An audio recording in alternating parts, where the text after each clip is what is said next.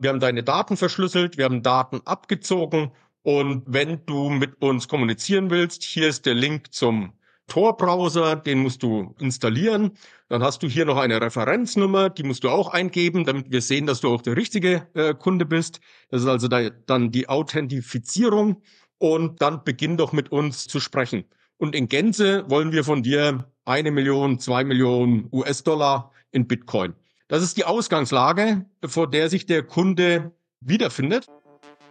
Vertiefe dein Verständnis der digitalen Sicherheit mit Cybersecurity ist Chefsache.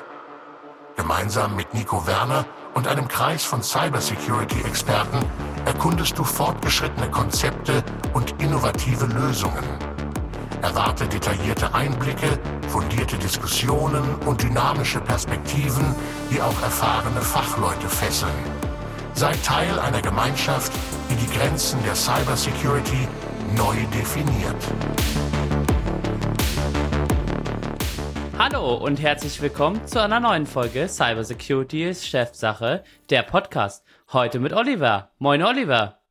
Moin moin. Vielen Dank, dass du dabei bist.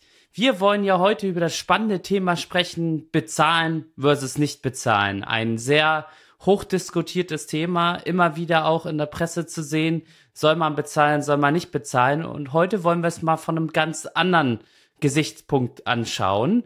Aber bevor wir damit loslegen, für alle, die dich noch nicht kennen, erzähl doch mal ein bisschen was über dich. Ja, Nico, vielen Dank für die einleitenden Worte. Mein Name ist Oliver Schneider. Ich bin Geschäftsführer der Riskworkers GmbH. Wir sitzen in München.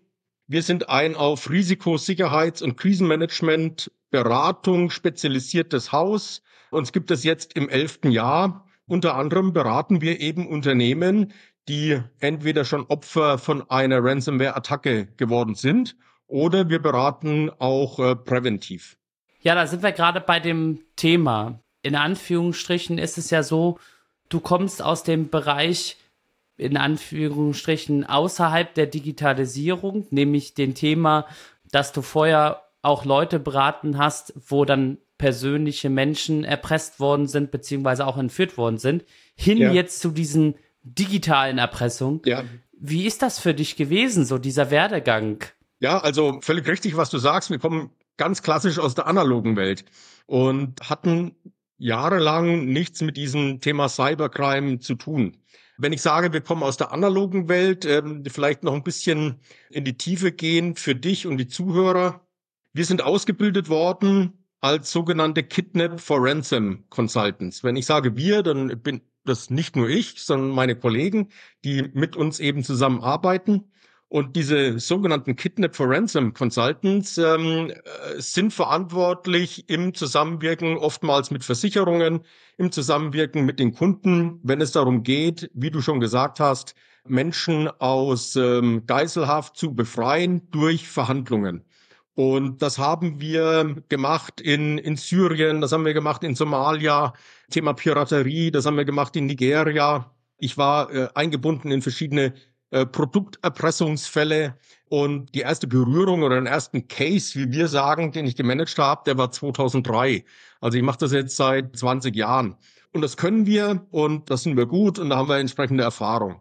Und vor circa drei, vier Jahren kam so langsam dieses Thema Cyber und Cyberkriminalität, Cybererpressung auf. Wir hatten da noch keinen rechten Zugang in diese Szene, bis wir eben von einer Versicherung angefragt wurden, die äh, uns das erste Mal dann involviert hat weil der Kunde neben einer sogenannten Kidnap-Police eben auch eine Cyber-Police hatte und jetzt vor einer Erpressung stand. Und dann haben wir, nachdem wir diesen Fall dann äh, mit dem Kunden zusammen gelöst haben, haben wir dann gesagt, ja, das ist eine weitere Erscheinungsform dieser Art von Kriminalität. Es ist eine Erpressung.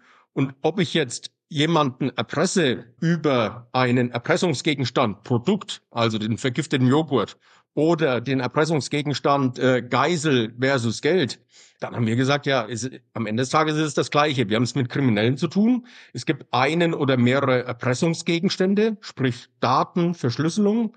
Und wir haben es mit, ja, mit Verhandlungen zu tun. Denn, und da kommen wir, glaube ich, auch noch später drauf, am Ende des Tages geht es um Verhandeln. Es geht nicht um so sehr um Zahlen oder nicht Zahlen. Auch das werden wir, glaube ich, noch beleuchten, sondern es geht darum, sich mit der Gegenseite ins Benehmen zu setzen und mit der Gegenseite zu kommunizieren. Und das können wir. Und äh, das macht uns, glaube ich, auch in diesem Markt so, so einzigartig. Ja, und jetzt mittlerweile seit, ähm, ja, wie gesagt, drei, vier Jahren sind wir in diesem Segment tätig und äh, haben jetzt mittlerweile mehr als 30 Fälle erfolgreich gelöst. Davon, und das ist, äh, gibt dann die Größenordnung auch so ein bisschen wieder, davon 15 dieses Jahr und 13 von diesen 15 im letzten Quartal. Also jetzt gerade auch wieder ongoing. Es sind äh, gerade jetzt zwei Fälle, die wir parallel bearbeiten und ähm, die Zahlen schießen einfach völlig nach oben. Ja, absolut. Man sieht es ja auch immer wieder in der Presse, dass viele Unternehmen, viele Kommunen davon betroffen sind. Was mich mal interessiert und ich glaube auch die Zuhörer interessiert, weil wir kennen immer nur die Perspektive aus der Forensik heraus. Oder ja. ich hatte jetzt auch mal einen Podcast mit dem LKA aus der Seite, äh, in Anführungsstrichen, der Strafbehörde beziehungsweise ja. der Polizei. Wie ist denn eure Vorangehensweise? Also, wie muss man sich das vorstellen? Wie beginnt ja, das Ganze? Das Ganze beginnt mit einem Anruf. Und dieser Anruf, den bekommen wir entweder von der Versicherung, mit der wir zusammenarbeiten, oder von einem Partnerunternehmen oder vom Opferunternehmen direkt, weil wir die schon kennen und die schon äh, betreuen. Und es ist dann relativ profan, denn das Opferunternehmen hat ja auf den Servern und auf, äh, auf, den, auf den Clients die sogenannte Ransom Node. Da steht also, ich bin Lockbit, ich bin Akira, ich bin Blackbuster. Wir haben deine Daten verschlüsselt, wir haben Daten abgezogen.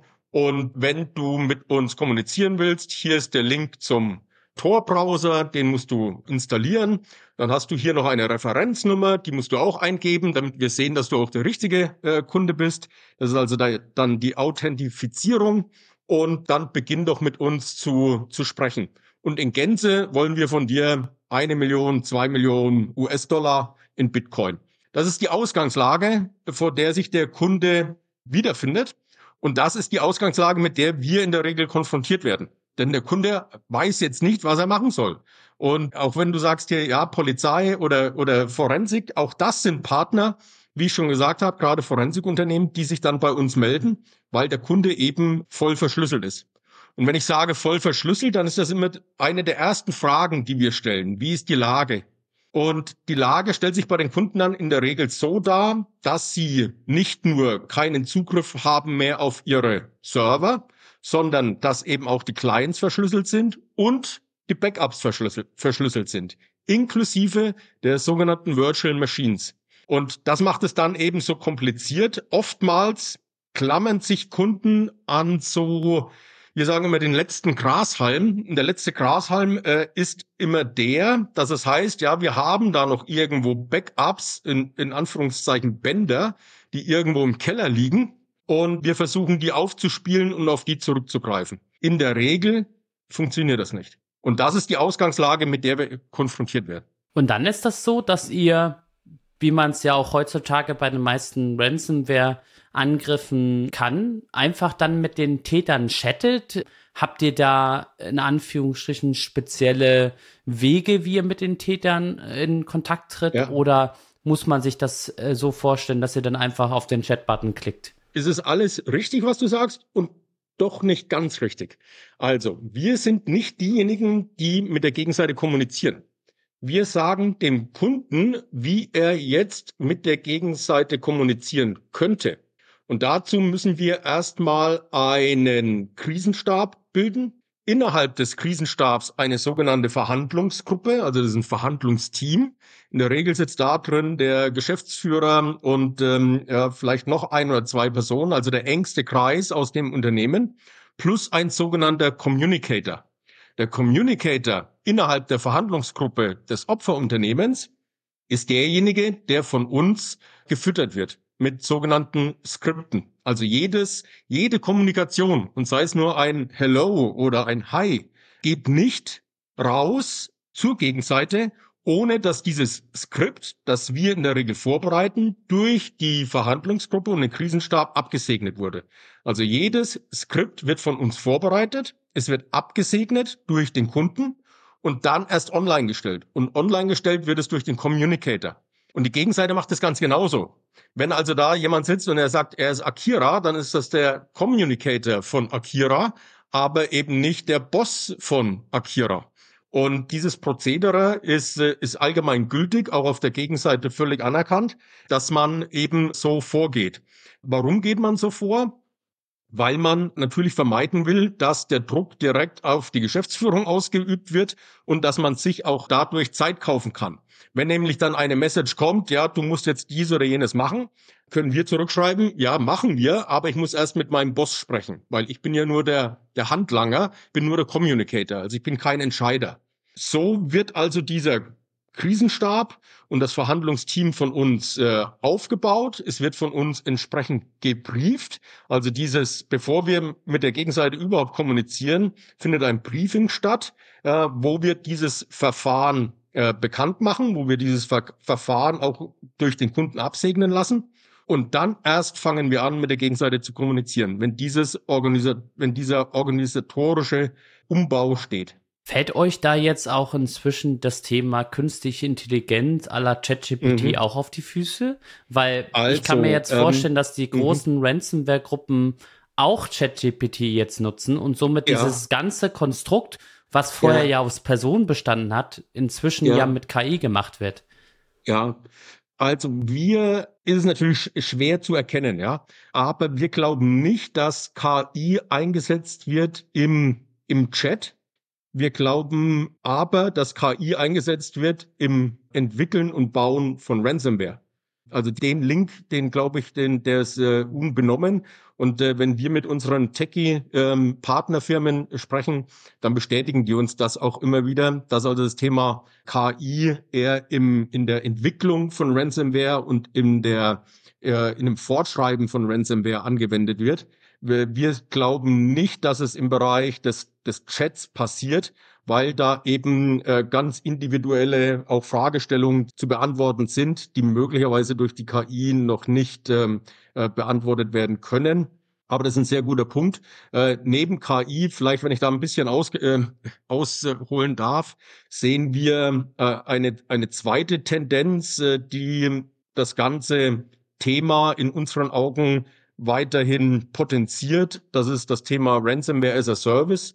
Sprich, du hast es nicht so sehr mit irgendwelchen äh, Tech-Kitties, die irgendwo im Keller sitzen, zu tun, sondern du hast es mit organisierter Kriminalität zu tun, die als Franchise-Geber fungieren. Und die Franchise-Nehmer werden immer mehr. In der Regel ist es so, dass wir die Franchise-Geber, also die McDonald's Headquarters, sage ich mal, wenn man McDonald's als äh, großes Franchise-System sieht, dann sitzen die sehr oft und sehr häufig in Russland und die Franchise-Nehmer sitzen sehr oft mittlerweile in Afrika, in der arabischen Welt, in Südamerika. Das macht's auf Seite der Angreifer beziehungsweise auch auf Seite der Opfer so, so schwer, sich gegen die zu wappnen, weil es immer mehr werden. Also es werden immer mehr Angreifergruppen tätig und äh, die, die Opfer sind eben mannigfaltig vom Frauenarzt mit genau zwei Angestellten bis hin zum Multimilliarden Blutchip-Unternehmen. Alle können Opfer werden. Jetzt, wenn wir wieder zurückblicken auf, wie arbeitet ihr oder was macht ja. ihr? Jetzt habt ihr sozusagen den Krisenstab erstellt. Ihr redet ja. mit dem Kunden. Was sind denn die, so die wichtigsten Themen, die ihr jetzt erstmal mit ja. eurem Auftraggeber klären müsst? Ja, also der, der Kunde ist, und das kann man wunderschön auch immer in Phasen abbilden.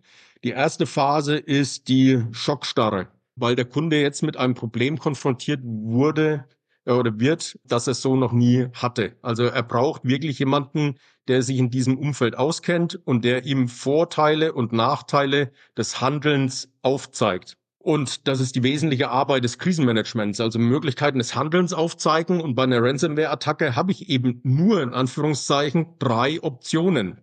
Und wir sehen es ganz oft, dass der Kunde glaubt, er hat nur zwei Optionen. Er glaubt nämlich, er hat die Option nicht zahlen. Das ist die Option, die ihm auch die Polizei nahelegt. Oder zahlen. Sprich, das zahlen, was die Gegenseite fordert. Und wir sagen immer, ja, pass auf, du hast noch eine dritte Option. Wenn du uns nutzt, hast du noch die Option eben zu verhandeln. Und ob dann gezahlt wird oder nicht gezahlt wird, das können wir dann immer noch entscheiden. Aber zurückkommen auf deine, zurückkommend auf deine Fragen.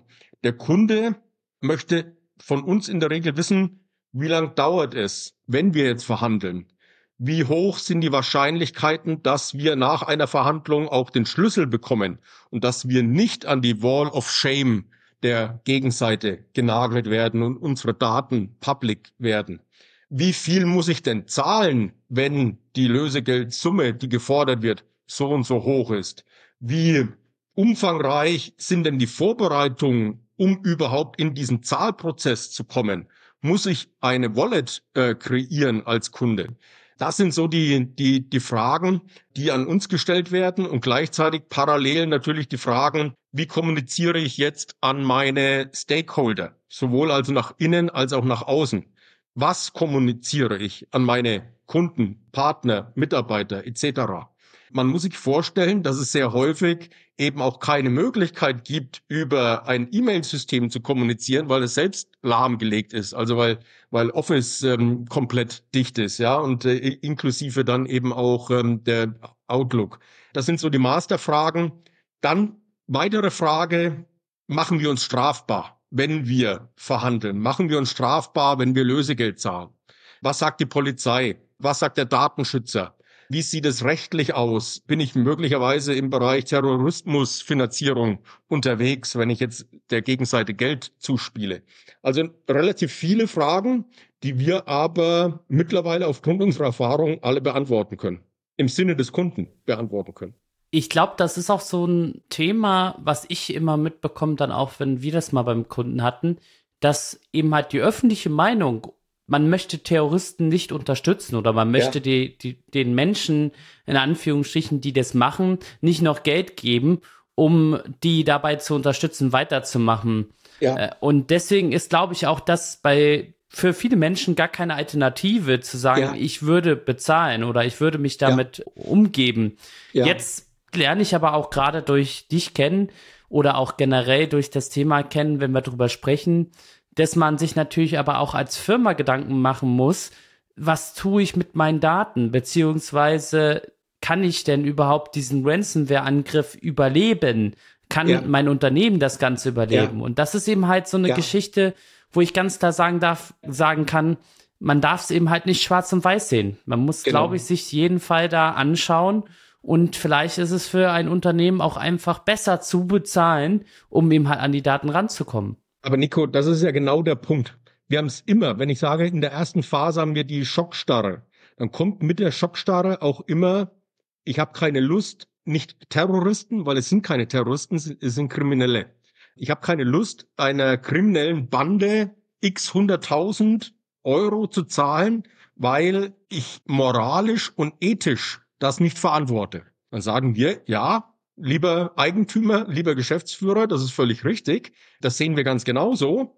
Aber du solltest im Fokus haben deine Firma. Und um die geht es. Und wenn ich sage, wir haben 30 Unternehmen, mehr als 30 mittlerweile betreut, bei 15 davon ging es um das Thema weitere Existenz des Unternehmens, ja oder nein. Denn wenn ein Logistikunternehmen nicht mehr Daten nicht mehr erfassen kann, die reingehen und oder rausgehen, dann ist dieses Logistikunternehmen nicht in der Lage, Aufträge anzunehmen. Und äh, ein LKW muss rollen. Nur dann verdient er Geld. Und wenn so ein Unternehmen über Wochen und Monate stillsteht, bei einer relativ geringen Kapitaldecke und bei einer relativ äh, geringen Umsatzrentabilität, dann muss dieses Unternehmen laufen und rollen um überhaupt die laufenden Kosten einzuspielen. Denn die laufen weiter. Personal ist weiterhin auf der Payroll. Die Lagerhaltungskosten äh, und die Kühlkosten, ja, für irgendwelche Kühllager, die müssen weiter gezahlt werden. Und diese Diskrepanz zwischen moralisch-ethischer Verantwortung auf der einen Seite und auf der anderen Seite wirtschaftliche Erfordernisse, das muss abgewogen werden. Und wir hatten bis dato noch nie einen Unternehmer, der gesagt hat, die Moral ist mir wichtiger als das Fortbestehen meines Unternehmens. Da sind wir schon mal an einem guten Punkt. Was sind denn Dinge, die besonders schlecht mal gelaufen sind? Um ganz ehrlich zu sein, wenn wir in dem Fall drin waren, dann sind die Fälle eigentlich und uneigentlich auch immer gut ausgegangen. Denn wir bekommen zu 100 Prozent die Dekryptoren. Und wir bekommen zu 100 Prozent die Zusage, die auch eingehalten wird, dass die Unternehmen nicht public gestellt werden und dass die Daten nicht zum Download bereitgestellt werden. Und das glauben eben auch viele nicht, dass die Gegenseite sich an ihr Wort hält. Weil das wird ja auch immer wieder kolportiert. Das wird auch von IT-Forensikunternehmen kolportiert. Das wird von der Polizei kolportiert. Es ist aber falsch. Es ist definitiv falsch weil die Gegenseite das als Businessmodell hat. Also dieses, diese Ganoven-Ehre, dieses Vertrauen aufbauen und halten und dann zum Wort stehen, ist Teil des Geschäftskonzepts der Gegenseite.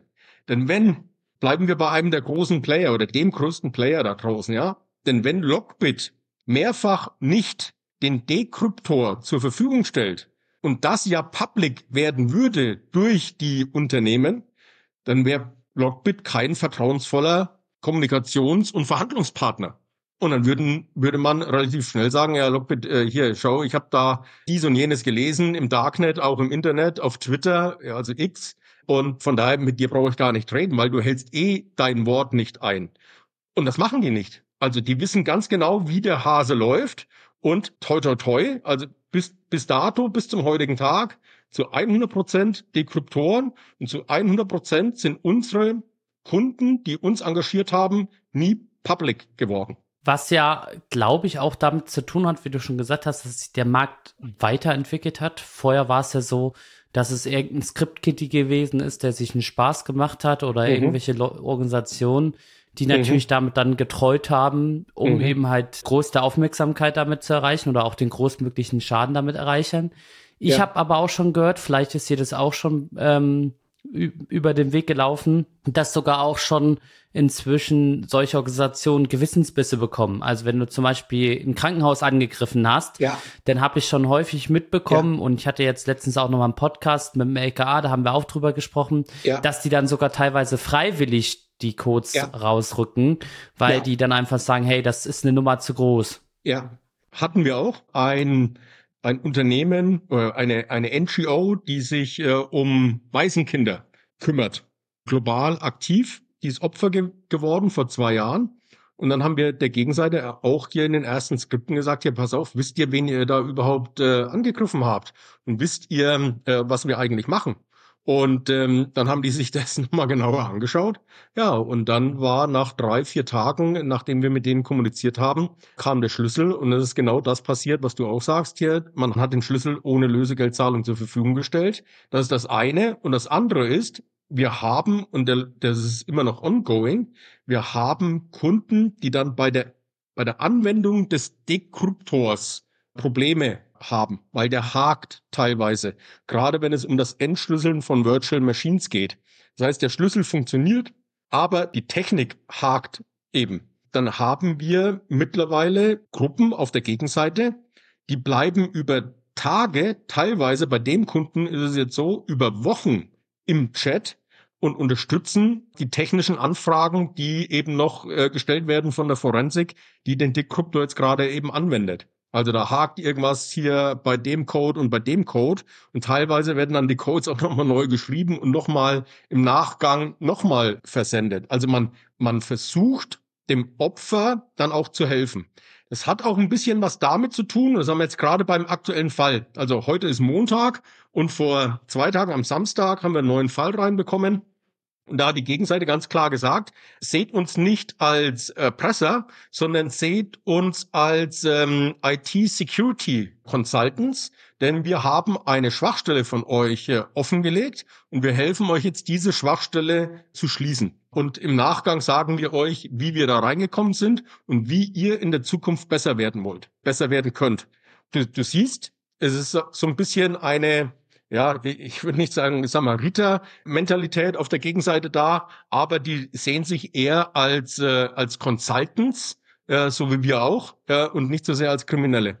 Und so behandeln wir die Gegenseite auch. Wir behandeln die Gegenseite nicht als Kriminelle, auch wenn wir wissen, dass es Kriminelle sind. Aber du musst mit denen in einen Business Talk eintreten. Du musst mit denen Business reden, wenn es darum geht, hier jetzt die beste Lösung für alle Beteiligten herauszuholen. Wir wissen, wie der Hase läuft und das machen wir dann auch. Ist das dann in Anführungsstrichen die, ich nenne es jetzt mal Magie, die ihr als Unternehmen habt, warum das funktioniert und warum man eben halt jetzt bei anderen Unternehmen, die sich da selber ransetzen, beziehungsweise ja. bei Leuten, die sich da selber ja. ransetzen, warum ja. die teilweise scheitern.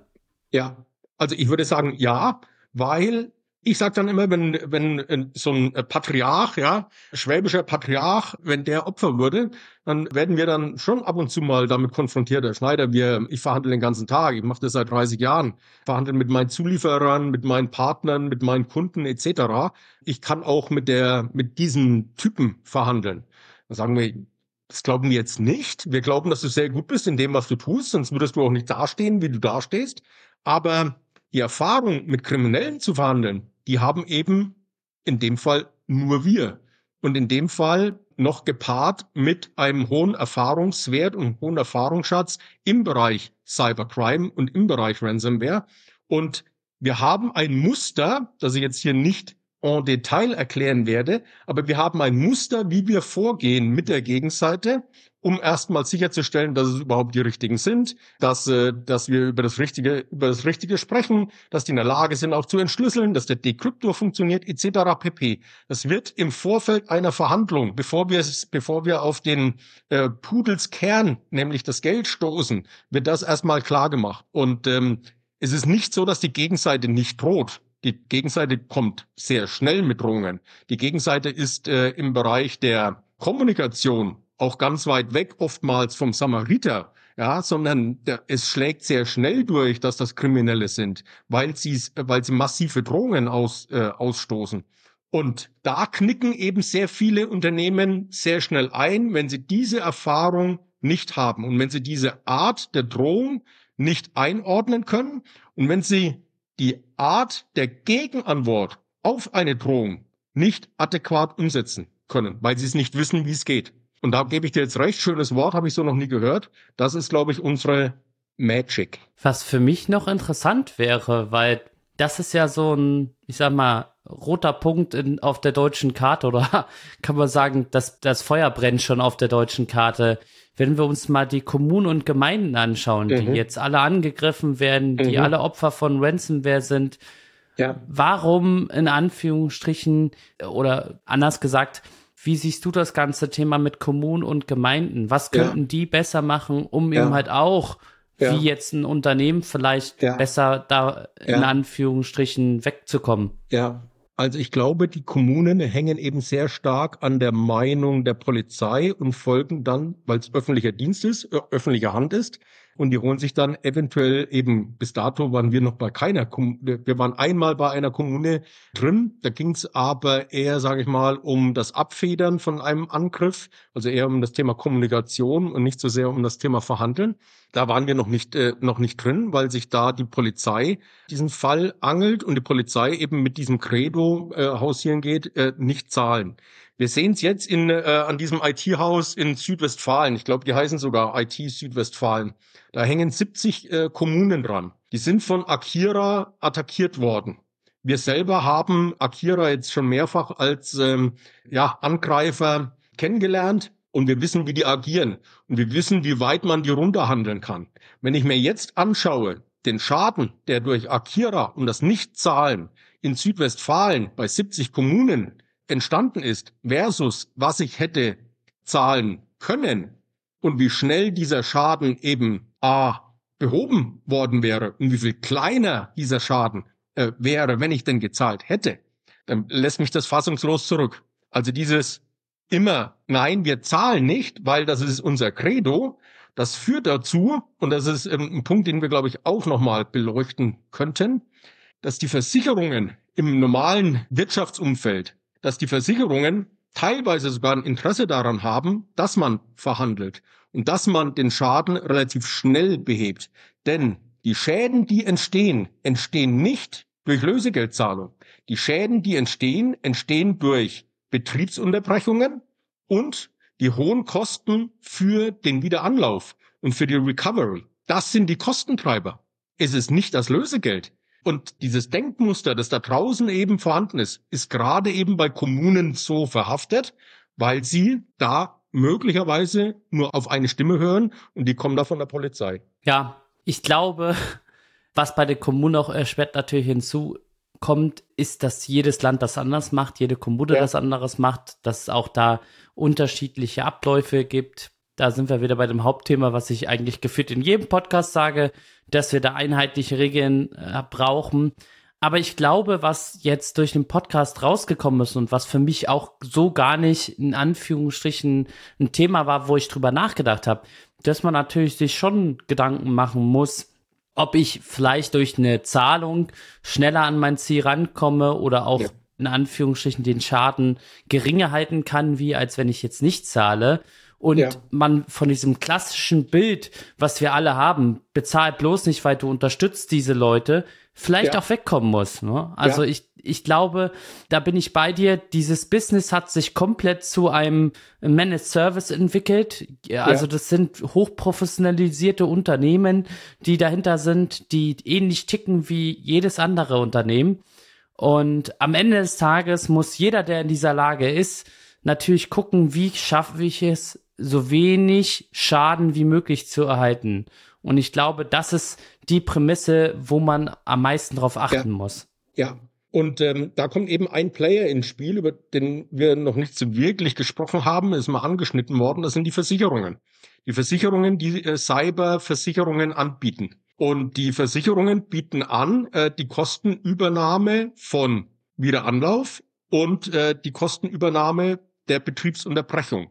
Wenn jetzt ein Unternehmen, das zeitkritische Services anbietet, wir hatten Rechenzentren, die gehackt wurden und die erpresst wurden. Also die selber mit einer IT-Cloud geworben haben, dass sie das anbieten. Die sind Opfer geworden. Und bei denen ist Zeitkritikalität ein ganz großes Thema. Und wenn ich jetzt also nicht zahle, dann ist der in äh, nach einer Woche ist der ist der pleite. Seine Kunden laufen ihm davon, weil er muss Schadensersatzzahlungen leisten. Er hat keine Recovery-Möglichkeit. also das Unternehmen ist dicht. Plus möglicherweise noch weitere Unternehmen, die an diesem Unternehmen dranhängen. Jetzt im Bereich eben äh, äh, Datacenter, ja, äh, wo, wo wir tätig geworden sind. Und dann ist die Versicherung noch im Nacken und sagt, ja, pass auf, du hast jetzt hier eine, eine Versicherung, die zahlt Betriebsunterbrechung, die zahlt auch die Kosten für den Wiederanlauf, aber das Ganze ist gedeckelt auf, sagen wir mal, zwei Millionen. Das, was du jetzt an Schaden hast nach drei Tagen, äh, das ist jetzt schon äh, eine, eine Million. Und wir wollen nicht, dass du, dass du da eben mit, äh, das, das volle Schadenausmaß letztendlich in, in Anspruch nimmst. Und denk mal drüber nach, ob eventuell eine, eine Zahlung günstiger ist und du schneller wieder back in Business bist. Und da kommen wir dann auch wieder auf den Mehrwert zu sprechen, den wir bieten, die wir dem Unternehmen bieten. Wir sagen nämlich, du bist schneller im Wiederanlauf und Mehrwert für die Versicherung. Du musst nicht äh, den vollen Betrag für Wiederanlauf und für Betriebsunterbrechung zahlen, weil wir nach, nach einer Woche das Unternehmen ja wieder back in, in Business bringen. Also ganz klassisches, kleines Einmaleins der Betriebswirtschaftslehre. Was sind die Kosten plus die immateriellen Kosten? Wir haben es jetzt mit dem Kunden zu tun, dem geht es auch um das Thema, ja, äh, wieder Zugriff auf die Daten äh, bekommen. Aber dem geht, geht es vor allem auch darum, dass die Kundendaten, die jetzt abgezogen wurden, nicht public werden, weil da geht es um Mergers and Acquisitions im großen Stil, Verträge zwischen Unternehmen, die von dem Unternehmen, ist eine große äh, Kanzlei, ausgehandelt wurden. Die wollen nicht, dass das public wird, weil das äh, Betriebsgeheimnisse sind. Die haben also auch noch diesen, diesen immateriellen Schaden vor sich, den sie auch limitieren wollen. Absolut. Ich glaube, Oliver, ich kann jetzt schon mal Danke sagen. Ich wir können auch noch stundenlang über das Thema sprechen. Aber ich glaube, du hast jetzt einigen Leuten mal die Augen geöffnet und einfach mal eine andere einen Weg gezeigt, den man auch machen kannte, der mir persönlich auch so überhaupt nicht bekannt war, der für mich aber auch super plausibel ist, weil am Ende des Tages musst du genau darauf achten, dass dein Unternehmen, deine Mitarbeiter, dein ganzes Drumherum dass du das in Anführungsstrichen auf die oberste Stelle setzt, um dann immer zu gucken, wie komme ich da raus. Also von daher vielen Dank. Ich pack ja. natürlich den Link zu dir und auch zu deinem Unternehmen mit in die Shownotes hier vom Podcast. Das heißt, jeder, der Interesse hat, kann gerne mal bei dir vorbeischauen, um Sehr einfach geil. sich auch be vielleicht beraten zu lassen in ja. der Hoffnung, dass natürlich keiner von euch jemals Opfer von einer Ransomware wäre. Das wünsche ich natürlich keinen. Aber ich glaube, man muss ihm halt in der heutigen Zeit sich da auch Gedanken machen, welchen Weg man gehen kann. Also hierfür vielen Dank, Oliver, dass du das gezeigt hast oder auch deine Erfahrung mitgeteilt hast. Und von daher würde ich sagen, das war's mit der heutigen Folge vom Cybersecurity Chefsache, der Podcast. Bis dann. Das war wieder eine spannende Folge von Cybersecurity ist Chefsache mit deinem Gastgeber Nico Werner.